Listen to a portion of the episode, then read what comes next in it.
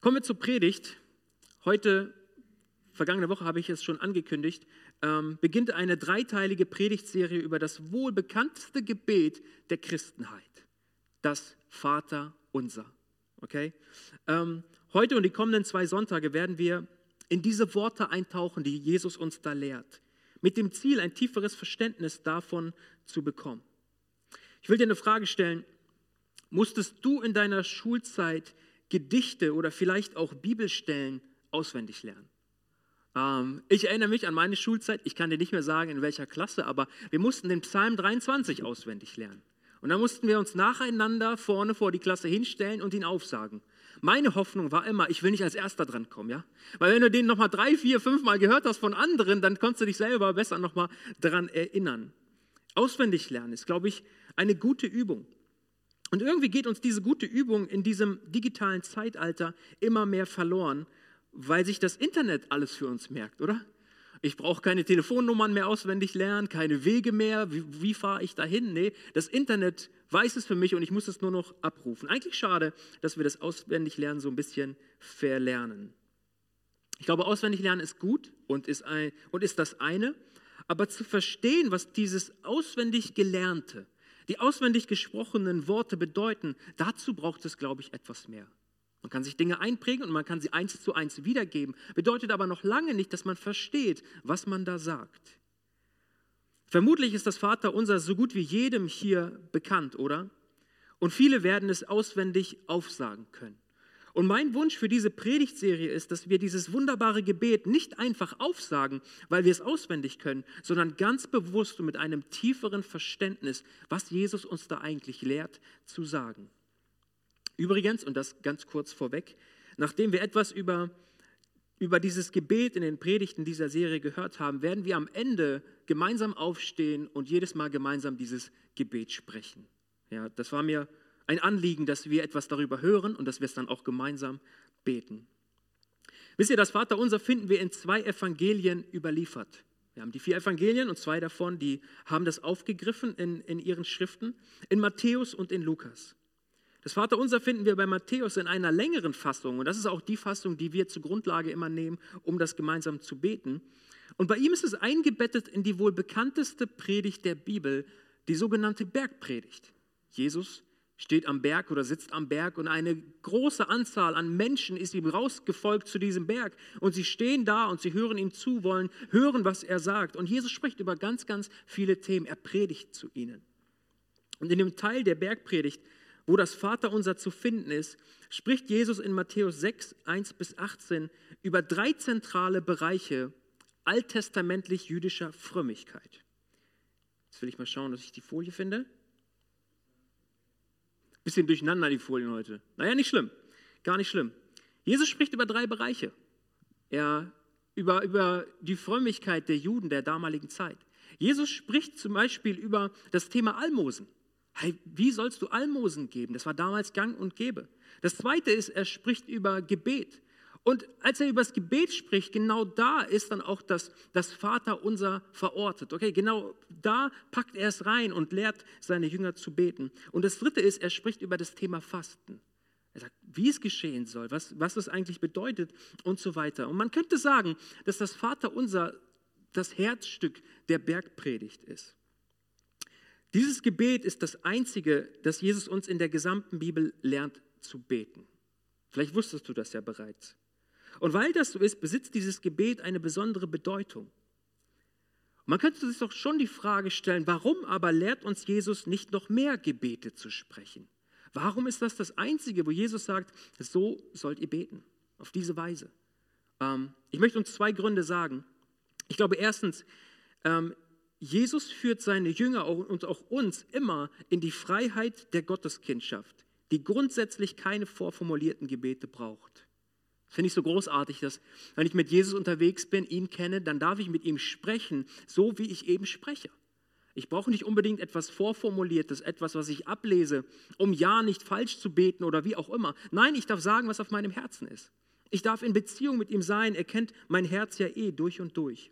Und eine zweite Sache ist, Jesus wusste, dass der Heilige Geist kommen würde, der unter anderem auch die Aufgabe hat, uns im Gebet zu leiten sodass wir seinem Willen entsprechend beten können. Man könnte es vielleicht so sagen, wir brauchen nicht unbedingt eine Anleitung, um zu beten, weil der Anleiter selbst in uns ist. Der Heilige Geist, der uns lehrt, wie beten, für welche Themen, was auch immer. Okay? Deswegen glaube ich, das sind so zwei Gründe. Es gäbe wahrscheinlich noch mehr, aber warum es nicht noch mehr vorformulierte Gebete von Jesus gibt, sondern eben nur dieses eine.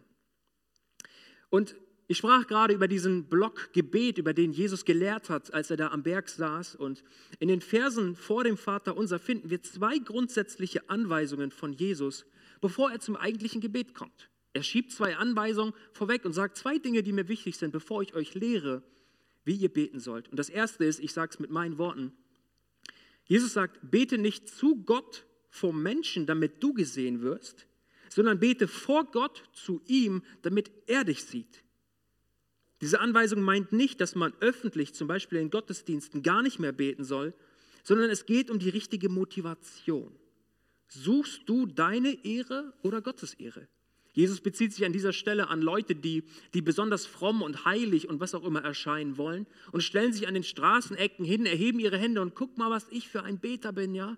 Meine Güte, bin ich fromm und so. Und Jesus sagt, nein, das soll nicht so sein sondern gehe viel mehr in dein, in dein Haus, schließ die Tür zu. Es ist entscheidend, dass Gott dich sieht und nicht Menschen. Das ist das eine. Und das zweite, was Jesus sagt, und ich sage es mit meinen Worten, er sagt, laber nicht rum. Laber nicht rum, okay, wenn du betest zu Gott. Plappert nicht, heißt es dann ganz oft in den Übersetzungen. Sprich nicht gedankenlos, bloß um etwas gesagt zu haben. Gott ist heilig. Es geht nicht darum, viele Worte zu machen, sondern es geht um Beziehung und darum, echt zu werden vor ihm. Denn die Wahrheit ist, Gott kennt dein Herz und mein Herz eh durch und durch, oder? Er weiß, welche Gedanken dir kommen, er weiß, welche Motivation du in deinem Herzen hast und so weiter. Deswegen versuch nicht viele Worte zu machen und irgendwie fromm zu erscheinen, irgendwas zu kaschieren. Gott kennt dein Herz. Es geht um Beziehung, es geht darum, echt zu werden vor ihm. Und wisst ihr, ich glaube, um das Vaterunser tiefer zu verstehen, brauchen wir die ganze Bibel. Deswegen werden wir heute auch ein paar Bibelstellen uns anschauen. Ich hoffe, ihr folgt mir. Und der Titel der Predigt heute lautet, Darum sollt ihr so beten. Das sind auch die ersten Worte oder die Worte, mit denen Jesus ähm, das Vaterunser einleitet. Und ich habe mich an die Vorbereitungen gemacht und äh, recherchiert und so weiter. Und ganz ehrlich, ich bin über den ersten Vers des Gebets nicht hinweggekommen in meiner Vorbereitung. Da steckt so viel Gutes, dass ich euch heute Morgen weitergeben möchte. Matthäus 6, Vers 9. Da beginnt das Vaterunser. Und da heißt es, Jesus sagt das, darum sollt ihr, du und ich, er lehrt seine Jünger, so beten. Vater unser im Himmel, geheiligt werde dein Name. Dieses so, deshalb sollt ihr so beten, meint folgendermaßen mit diesen Worten. Diese Worte verwendend sollt ihr beten.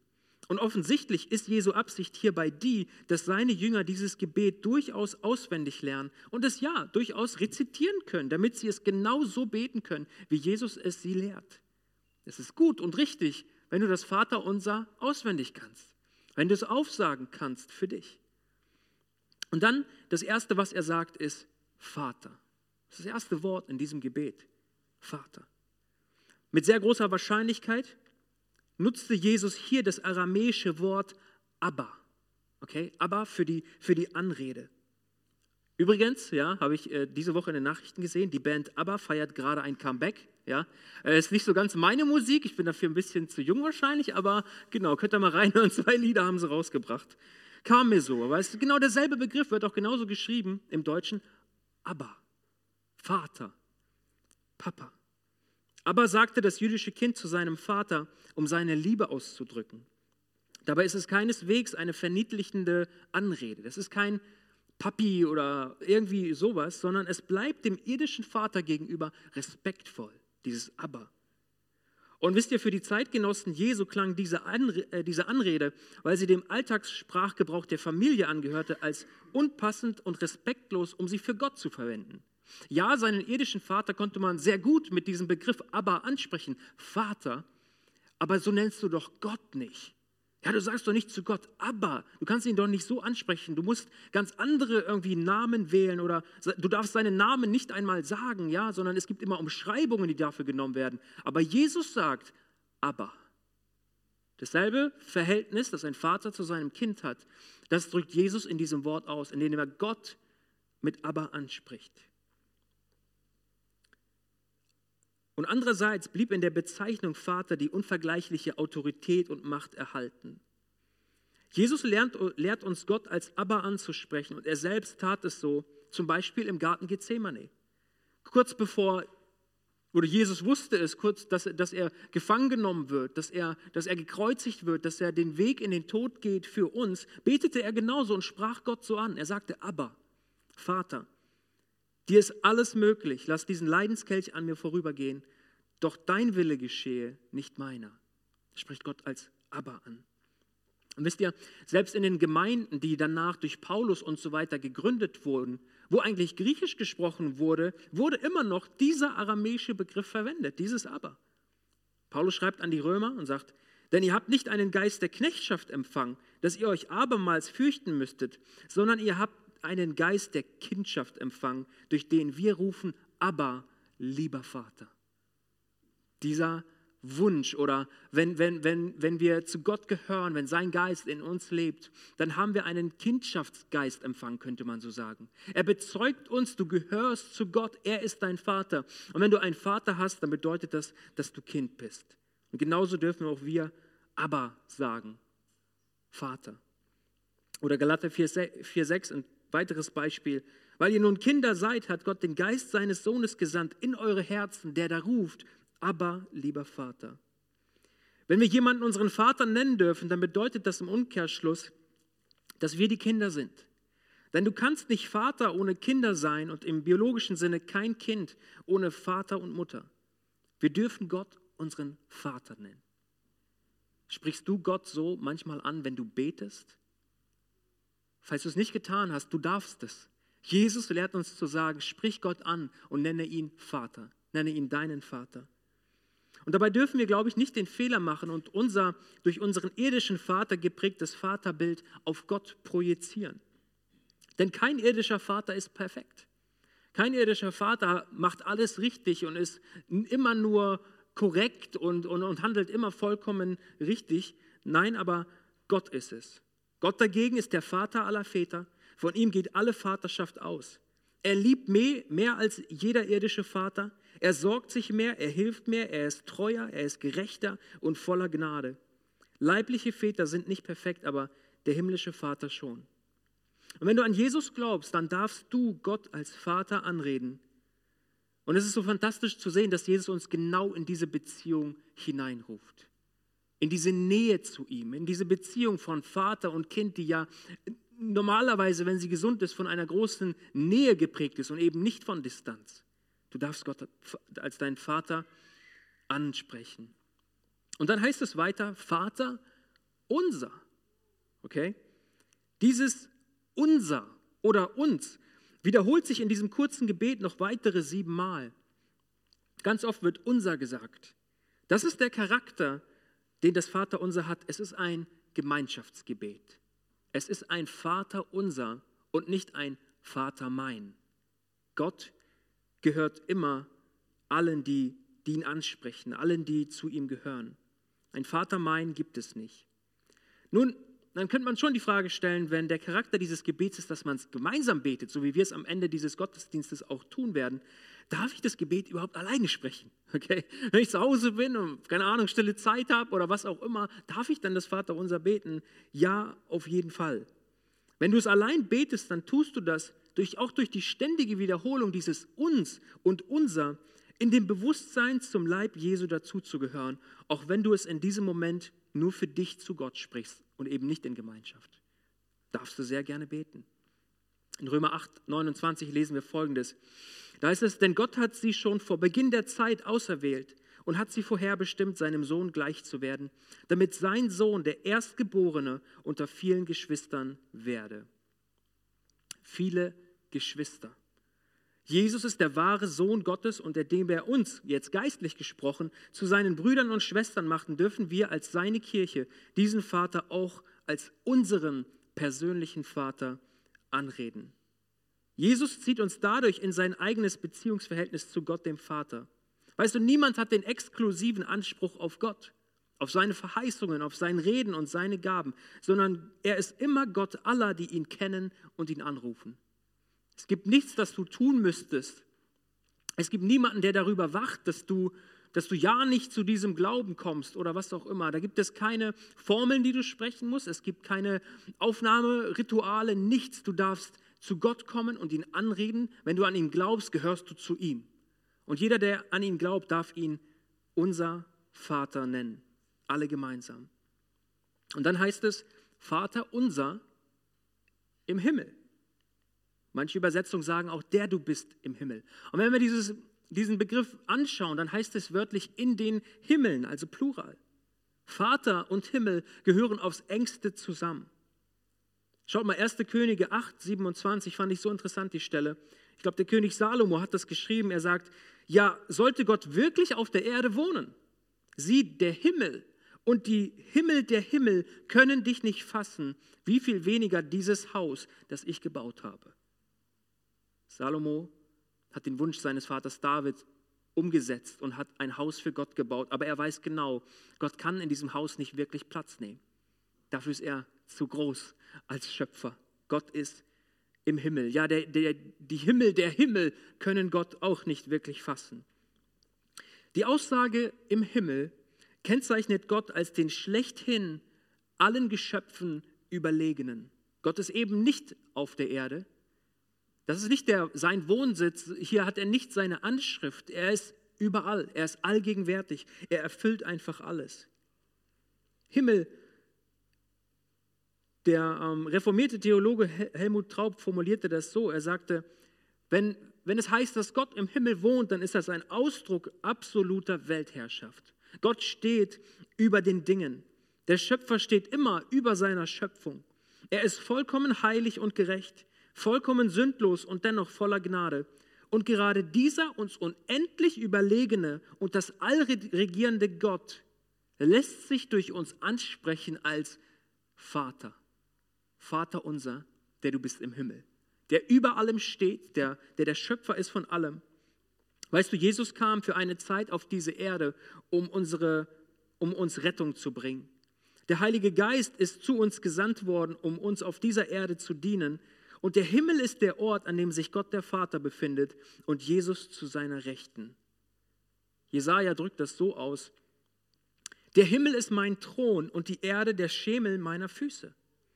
Was für ein Haus müsstet ihr bauen, damit es diesem gleich käme? Was wäre das für ein Ort, an dem ich ruhen könnte? Wisst ihr, der für uns erkennbare, mit den Augen erkennbare Himmel ist genauso Geschöpf Gottes wie alles andere auch. Gott steht weit darüber. Gott kann nur im Himmel sein, denn unsere Erde, ja unser winzig kleines Universum so gesehen, kann Gott niemals fassen. Gott befindet sich an einem Ort des Lichts und der Herrlichkeit, dem weder menschliche Augen noch menschliches Denken nahe kommen können. Und genau diese Überlegenheit drückt dieses Gebet aus, wenn Jesus uns lehrt, dass Gott unser Vater im Himmel ist. Das Fantastische ist, er ist zu groß, um auf dieser Erde irgendwie Platz nehmen zu können und dennoch erfüllt er sie genauso wie alles andere auch. Gott wohnt, der Vater wohnt nicht hier, aber sein Heiliger Geist ist auf diese Erde gesandt. Durch ihn ist er gegenwärtig hier auf dieser Erde. Er ist dir näher als deine eigene Haut. Er ist dir näher als, als du selber. Er kennt dich besser, als du dich selber kennst. Wie fantastisch. Vater unser im Himmel. Und dann heißt es, geheiligt werde dein Name. Hast du jemals zu einer anderen Person gesagt, ich nehme jetzt mal einen Beispielnamen, Rudi, geheiligt werde dein Name. Äh, also ich habe das noch nie gesagt, ja, und ich habe das auch noch nie gehört. Was also soll das bedeuten? Ich möchte versuchen, das zu erklären. Geheiligt werde dein Name ist die erste von sechs oder auch sieben Bitten, je nach Zählweise, die wir in diesem Gebet sagen sollen. Aber was bedeutet das dann eigentlich? Zunächst ganz kurz zum Namen. Im biblischen Denken ist der Name ein Austauschbegriff für die betreffende Person. So heißt Gott, er hat sich als Jahwe erwiesen, ja, aber im Judentum, weil sie den heiligen Namen Gottes nicht aussprechen wollten, sagten sie einfach häufig Hasheshem, hebräisch für der Name. Und wenn du sagtest, der Name, dann wusste jeder, von welchem Namen du hier sprichst. Es ging um den Namen Gottes, den man nicht sagen wollte, aber Gott war gemeint. Der Name. Der Name steht demnach im Vater unser gleichbedeutend für du oder für Gott. Geheiligt werde Gott. Gott der Vater. Was aber bedeutet es, eine Person zu heiligen? Für die Heiligung des Namens Gottes auf Seiten des Menschen hat Martin Luther in seiner oder das heißt so, das Dokument, Auslegung Deutsch des Vaterunser, da hat er Entscheidendes gesagt. Er sagt zwei Dinge. Das erste ist, es ginge darum, dass wir leben als Gottes Kinder. Wir heiligen Gott, wir heiligen seinen Namen, wenn wir in dem Bewusstsein leben, dass wir seine Kinder sind, dass wir zu ihm gehören und eben nicht getrennt sind von ihm. Und das zweite ist, dass Gott allein der Name und Ehre gebührt. Gott zu heiligen bedeutet, es gibt nur einen einzigen, der es verdient, dass ich mein Leben zu seiner Ehre führe. Ihn anbete, ihn groß mache, durch mein Leben, durch meine Worte, durch meine Taten, wie ich mein Leben führe und so weiter. Es gibt nur einen, der Ehre verdient und das ist Gott, kein, kein anderer, kein anderer Mensch, sondern nur er allein. Und dem Grundsinn nach bedeutet also heiligen, heilig machen, absondern, in Ehrfurcht vor dem einzigartigen Gott zu leben. Wenn Gott selbst sich als heilig erweist, dann erweckt er diese einzigartige Ehrfurcht im Menschen.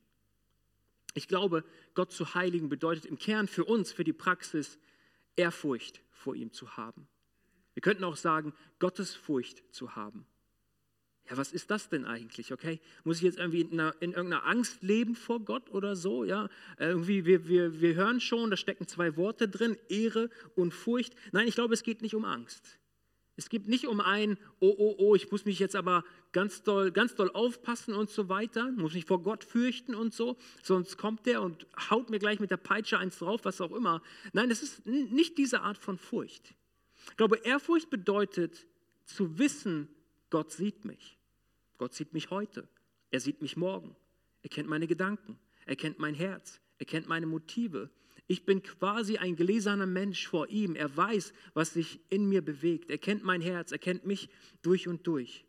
Und wenn wir dieses Bewusstsein haben, Gott sieht mich, einfach aus, aus Liebe zu ihm, aus Wertschätzung zu ihm zu sagen, Gott, ich will ein Leben leben, das dich groß macht, denn du kennst es ja eh. Du weißt, was, was sich in mir bewegt, welche Gedanken ich habe, die Motive meines Herzens und so weiter in diesem Bewusstsein, wenn wir in diesem Bewusstsein leben, dann leben wir, glaube ich, in einer gesunden Ehrfurcht vor ihm, so wie die Bibelstelle das hier meint. Heiligen bedeutet daher, Gott als Gott erkennen und gleichzeitig zu erkennen, okay, Gott ist Gott und nicht ich bin Gott, okay? Ich bin sein Geschöpf, ich gehöre ihm. Im ersten Vers des Vater unser beginnt Jesu Gebet beim Vater. Das erste, was er sagt, Vater und ist zuerst darauf gerichtet, dass dieser Vater seine Ehre erhält und mit seinem Heilsplan zum Ziel kommt. Jesus löst uns direkt zu Anfang aus der Ich-Gefangenschaft heraus. Es geht gar nicht um dich, du kannst auch gar nicht zu dir selber beten, du kannst nicht selber alles irgendwie regeln für dich, nein, du brauchst den Vater, du brauchst ihn, du brauchst Gott, du musst ihn ansprechen können. Er hilft uns aus unserer Ich-Gefangenschaft. Ich glaube, in dieser Ich-Gefangenschaft stecken wir alle mehr oder weniger. Dass wir Gott vergessen, ihn nicht einbeziehen und Jesus erinnert uns hier dran. Und er macht den Fokus klar, er liegt auf Gott, dem Vater. Vater unser im Himmel, geheiligt werde dein Name. Jetzt lade ich uns ein. Du darfst gerne aufstehen. Wir wollen dieses Gebet gemeinsam sprechen zum Ende dieser Predigt. Setze gerne deine Maske auf.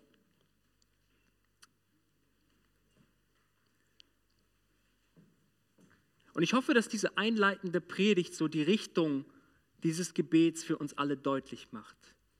Und wenn wir dieses Gebet gleich sprechen, lade ich dich ein, sag es nicht auswendig. Bete es im Bewusstsein, dass Jesus dich persönlich dieses Gebet gelehrt hat zu sprechen. Wir beten.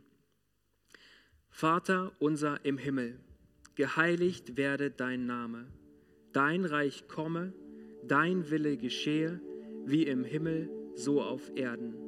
Unser tägliches Brot gib uns heute und vergib uns unsere Schuld, wie auch wir vergeben unseren Schuldigern. Und führe uns nicht in Versuchung, sondern erlöse uns von dem Bösen. denn dein ist das Reich und die Kraft und die Herrlichkeit in Ewigkeit. Amen. Jesus, ich danke dir dafür, dass du uns dieses Gebet gelehrt hast und lehrst. Danke der Gott, dass wir dich Vater nennen dürfen und dass wir deine Kinder sein dürfen und so zu dir kommen dürfen. Danke, dass du unser gemeinsamer Gott bist. Nicht exklusiv für irgendwelche Menschen, sondern für alle, die dich anrufen und die dich kennen. Danke, dass wir ein, unser Leben leben dürfen vor dir, in dem Bewusstsein, dass du uns siehst und uns kennst. Danke, dass wir auch in die kommende Woche gehen können in der Gewissheit, der lebendige Gott ist mit uns. Und jedes Mal, wenn wir dieses Gebet sprechen, wollen wir uns daran erinnern, dass du über den Dingen stehst. Auch über unseren Herausforderungen, über unseren Problemen, über unseren Schwierigkeiten. Du bist Gott und dir ist alles möglich. Und deswegen wollen wir zu dir kommen. Ich bete für uns als gesamte Gemeinde. Schenke uns einen ganz neuen, ganz neuen Drang, eine ganz neue Last dafür zu beten dich zu suchen im Gebet, mit dir im Gespräch zu sein und das gemeinsam, aber auch jeder für sich selbst. In deinem Namen bete ich, Jesus. Amen. Amen. Ihr dürft gerne nochmal Platz nehmen. Gottes Segen.